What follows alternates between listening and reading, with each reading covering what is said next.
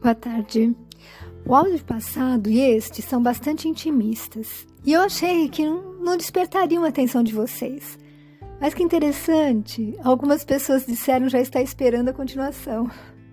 Bom, isso me deixou bem feliz, porque eu adoro as pessoas que gostam de animais, que cuidam da flora. E saber que essas pessoas ouvem meu podcast deixa meu coração bem mais feliz. Bom, dando continuidade à história dos meus cãezinhos, né? Nós recolhemos da rua o nosso Rick. Nós o encontramos quando fazíamos uma caminhada pelo St. James. Ele estava parado perto de uma caçamba de lixo. A sua aparência causava uma dor intensa em qualquer coração. Ele tinha sido atropelado e os ossinhos da patinha estavam expostos. Tinha sarna negra, nós fomos descobrir depois que era sarna negra, né? Não tinha pelos pelo corpo por causa da sarna, apenas crostas de pus.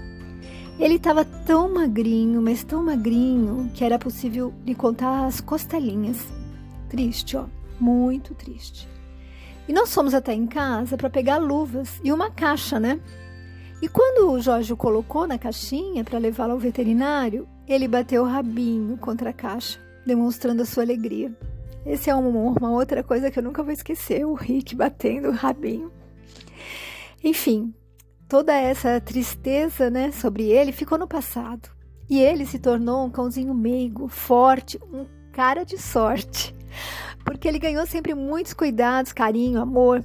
E quando da sua última cirurgia, ele passou a morar em nossa cozinha. Ele viveu ainda mais uns quatro anos, na maior mordomia. E o Rick foi o cão mais resignado que eu conheci. Percebia-se como ele era grato por ter sido acolhido e amado. Quietinho, ele nunca deu trabalho. Ele fez 13 cirurgias, pois apareciam uns nódulos, uns cistos, sei lá. Ele viveu conosco por 13 anos morreu após um AVC. Como eu amei o Rick. Bom, na sequência, nós adotamos o Betone. O meu sobrinho, ele era pequeno e ele não conseguia falar Beethoven por isso ficou Betone.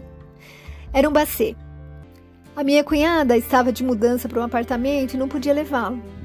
Mas a história do Bet é muito triste. Na primeira casa em que ele morou, ele foi rejeitado pela criança, que fazia muitas malvadezas com ele, tipo jogá-lo contra a janela de vidro, trancá-lo na geladeira, etc. E a minha cunhada ficou com muita dó, então o adotou. E depois, nós o adotamos. Bom, o que eu posso dizer é que ele foi muito amado e cuidado com carinho. Ele tinha sido criado sozinho, então ele não se entrosou com os meus outros cães, com o Bob, a Barcine, a outra, o Fefe e o Rick. Assim, ele ficava separado e ele latia o dia todo por qualquer coisa. Ele me deixava maluca, porque naquela época eu trabalhava alguns dias em home office. Mas à noite eu ficava com dó dele e deixava que ele assistisse o Jornal Nacional, um programa que eu não ouço há uma eternidade. Na verdade, é a Globo. Desculpe, não, não resisti, gente. Então eu deixava que ele assistisse o Jornal Nacional no meu colo e recebendo carinhos, né, o tempo todo. Porque se eu não parasse de fazer carinho na cabecinha dele, no corpo, ele ficava assim querendo sair do meu colo de qualquer jeito, né? E eu não podia largá-lo pela casa porque ele ia marcando território, né? E como eu amei o Etone. Um dia, uma cadelinha chegou à portaria do St. James e foi recolhida pelo Mi, que era um dos porteiros. Ela era feliz porque ele a amava e era carinhoso. Eu, de minha parte, alimentava em nosso portão e a levávamos ao veterinário quando ela tinha berne, espinhos de ouriço ou qualquer outro problema. Eu nunca vou esquecer quando eu a chamava do meu portão e ela vinha voando, com as orelhas subindo e descendo, feliz demais. Resumindo a história, um dia ela ficou com a doença do carrapato e precisou tomar remédios com horários controlados. Então ela entrou na nossa casa, né? Por causa disso, como é que eu ia ministrar remédios uma cachorra de rua, né? E nunca mais ela saiu. Yumi concordou por amor a ela já que ele alegava não ter recursos para cuidar dela de forma adequada. Seu nome? Pantera. E sempre que eu ouço esse nome, né, eu já associo a um animal negro, mas a nossa pantera é loira.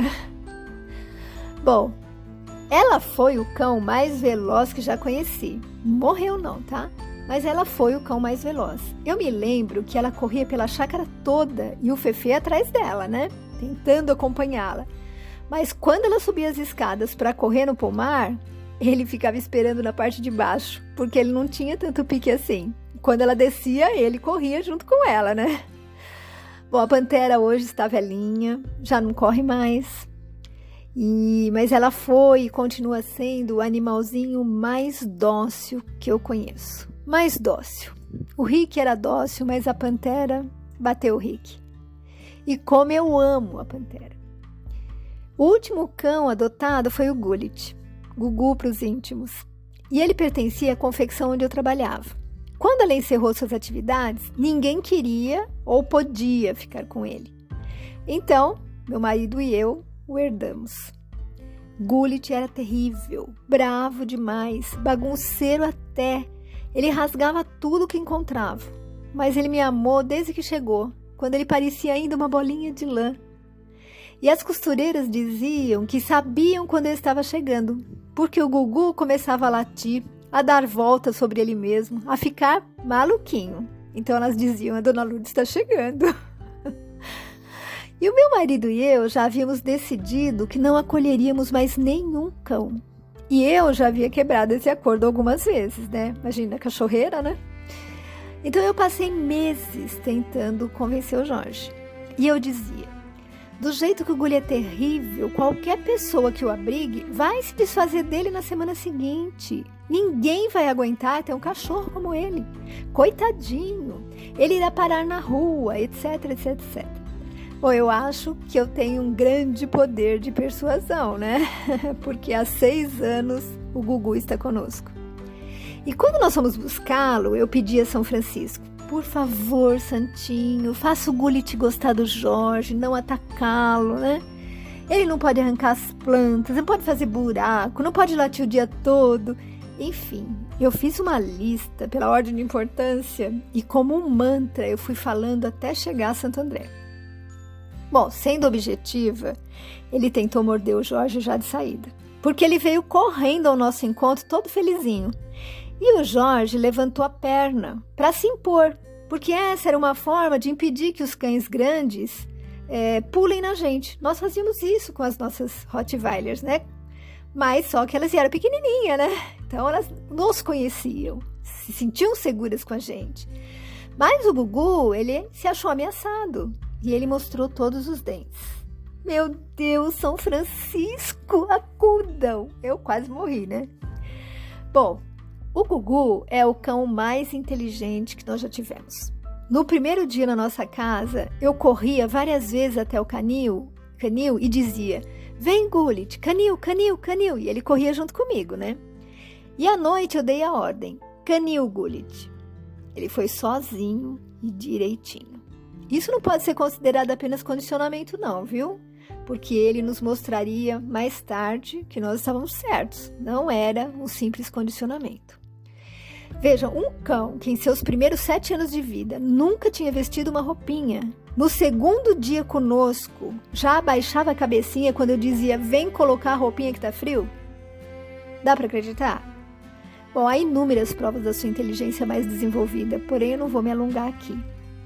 Hoje, o nosso Gullit está com 13 aninhos, com displasia de quadril e outros probleminhas. Faz tempo que ele se tornou dócil e que parou de assustar as visitas e os parentes. Ai, como eu amo o Gugu! Como eu amo esse cachorrinho! Bom, e eu encerro então com uma carta de autor desconhecido de, de um cão idoso a seu dono. Abre aspas.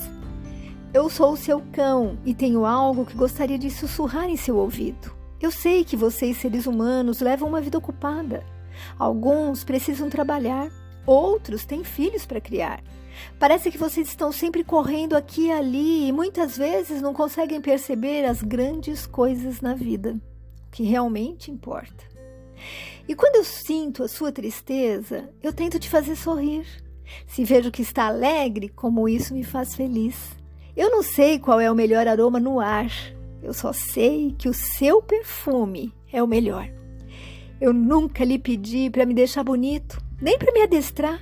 Também não lhe peço bons alimentos ou me levar no veterinário, nem isso, nem coisa alguma. Se não puderes me comprar uma casinha, eu me conformo com um trapinho no chão. Aonde quer que você me coloque, eu sempre vou te proteger. Mas olhe para mim agora, enquanto você está sentado aí no seu computador. Percebe a maneira como os meus olhos castanhos escuros olham para os seus? Eles estão um pouco nublados agora. Isso vem com a idade. Os cabelos brancos estão começando a tocar o meu focinho macio. Eu vejo o amor em seus olhos. E o que você vê no meu? Você vê um espírito, uma alma aqui dentro que te ama como ninguém no mundo poderia amar. Um espírito que pode perdoar todas as suas ofensas e todos os seus defeitos. Eu sou o seu amor mais puro, inocente, sem querer nada em troca. Isso é tudo que eu peço. Pegue leve, mesmo que por alguns minutos, para estar comigo. Às vezes nós envelhecemos tão lentamente diante de seus olhos que você não consegue perceber até que seja o fim. Eu posso não estar aqui amanhã, posso não estar aqui na próxima semana. E você vai estar com raiva de si mesma porque simplesmente não teve mais um dia ao meu lado. Eu te amo tanto, mas sua tristeza também toca o meu espírito e me entristece. Nós podemos ter esse tempo juntos agora. Então venha. Ai, gente, desculpa, é que meu Gullit tá tão velhinho. Tá chegando o dia dele partir. Então venha. Sente-se aqui ao meu lado no chão e olhe profundamente em meus olhos. O que você vê? Vamos falar, você e eu, de coração a coração. Não venha até mim como alfa treinador ou mesmo mãe ou pai. Venha até mim como uma alma viva e deixe-nos olhar profundamente nos olhos um do outro e conversar. Eu posso lhe dizer algo sobre a diversão de correr atrás de uma bola de tênis, ou posso lhe dizer algo profundo sobre mim mesmo, ou até mesmo a vida em geral. Você decidiu me colocar em sua vida porque você queria uma alma para compartilhar tais coisas. Alguém muito diferente de você. E aqui estou eu. Fecha aspas. Eu posso ser um cão, mas eu tenho coração. Eu tenho sentimentos, emoções, fragilidades. Eu não penso em você como um cão em dois pés. Eu sei o que você é.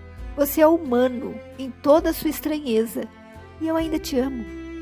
Sim, eu sou um animal, sou um cachorro criado por Deus. Porém, também os cachorros sentimos e temos coração. Chegará o dia em que partirei dessa vida e quero que saiba que lá no céu dos cães eu sempre serei grato por tudo que você fez por mim e principalmente pelos anos que passamos juntos. Agora, venha se sentar comigo no chão Abra o seu coração e tenha tempo para mim. Olhe profundamente meus olhos e sussurre para os meus ouvidos. Vamos compartilhar esse precioso momento que ainda temos juntos. É isso, meus amigos. E pensar que ainda tem gente que maltrata os bichinhos. Fique com Deus.